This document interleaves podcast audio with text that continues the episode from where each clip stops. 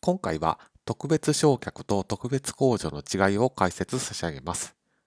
ですので、当動画をご覧いただくと、特別償却と特別控除の違いが理解できるようになります。まずはじめに、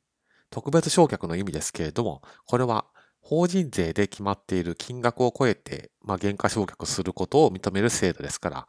つまり減価償却が早まる効果があります。注意点としては、減価償却が早まるだけですので、取得価格以上に減価償却できるわけではありません。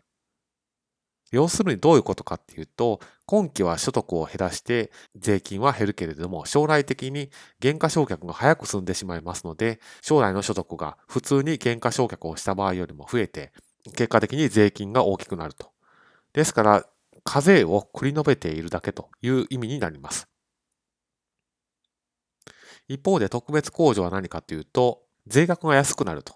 納税金額の一部を安くしてくれる制度のことを特別控除と言います。で計算ロジックとしては、法人税では所得を計算した上で、その金額をもとに、えー、納税額を計算します。で、この所得の金額の計算過程ではなくて、所得の計算が終わった後、納税金額の計算の過程でマイナスをしてくれる制度になります。ですから、要するに税金の金額を減額してくれるといった制度になるわけです。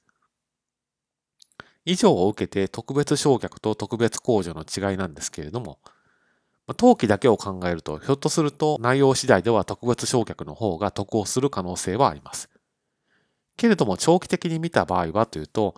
特別償却っていうのは課税を繰り延べるだけですから、課税を減らすわけではありません。一方で特別控除っていうのは税額そのものを安くしてくれる制度ですから、えー、長期的に見れば税額が安くなるのは特別控除というふうに思われます。ですので、当動画で押さえておいていただきたいのは、税金の繰り延べ、すなわち特別償却と税金の一部減額、まあ、すなわち特別控除は似た用語に聞こえるんですけれども、意味するところが違いますので、えー、間違えないようにしてください。